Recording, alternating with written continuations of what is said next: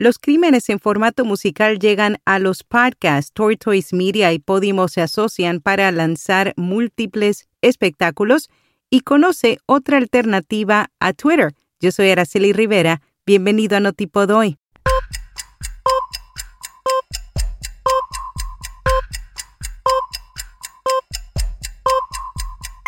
Notipod hoy. Un resumen diario de las tendencias del podcasting. El audio cristalino de nuestro podcast diario Notipod hoy es producido con Hindenburg. Oír es creer. Prueba la herramienta de reducción de ruido de Hindenburg gratis durante 90 días y recibe un 30% de descuento en una suscripción anual. Detalles en las notas. Historias mínimas de comunicación convertidas en podcast. La periodista y experta en comunicación corporativa Eva Mateo Azolas conversó con Gorka Sumeta sobre su proyecto Voces Comunicantes, un podcast que busca buenas historias para contar y en donde héroes cotidianos narran cómo han hecho del oficio de la comunicación su forma de vida.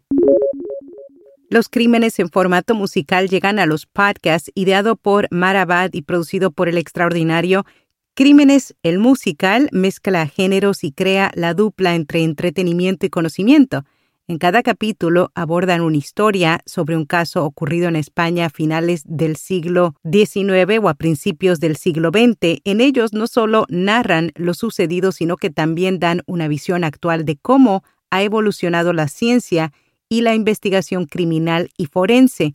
Si bien la mezcla en cuestión entre historias criminales y formato musical genera dudas, el formato podcast parece acoplarse a este mix. Tortoise Media y Podimo se asocian para lanzar múltiples espectáculos. El nuevo acuerdo consistirá en que los equipos de producción de ambas compañías trabajen juntos en el desarrollo de una gama de series limitadas que se lanzarán durante el próximo año. Su primer podcast será The News Meeting, un programa de noticias donde participarán tres voces influyentes que examinarán los titulares más importantes de los últimos siete días. Elon Musk describe la hoja de ruta para Twitter 2.0 a través de unas diapositivas. El empresario brindó información sobre su nuevo plan de evolución para la plataforma comenzó informando que los registros de nuevas cuentas están en su punto más alto y que el usuario pasa en promedio 31,5 minutos por día en la app. También compartió otras gráficas más cuestionables, como una que muestra una disminución en el discurso de odio. Asimismo, el propietario de Twitter comunicó ciertos reajustes que tiene pensado realizar algunas de las características actuales de la aplicación entre las que se incluye un programa de monetización de creadores. RSS.com ofrece tres meses de alojamiento de podcast gratuito, incluye episodios y descargas ilimitadas, un sitio web, análisis de métricas y oportunidades de patrocinio para que puedas ganar dinero. Haz clic en las notas. En la newsletter de hoy te compartimos recomendaciones para hacer contenido transmedia. Este tipo de contenido hace referencia a una historia que se desarrolla en diferentes formatos y plataformas con voz y peso propio. Esta es una nota del blog Oink que afirma que no solo se trata de adaptar, sino que se debe hacer mucho más. Por ejemplo, la audiencia lo es todo, por lo que es importante que sean partícipes en el desarrollo del relato, para que un producto multiplataforma triunfe, lo mejor es concebirlo como tal desde la primera línea. También recomiendan que para crear un universo transmedia, al menos se haga el uso de tres medios diferentes a la hora de distribuir el material.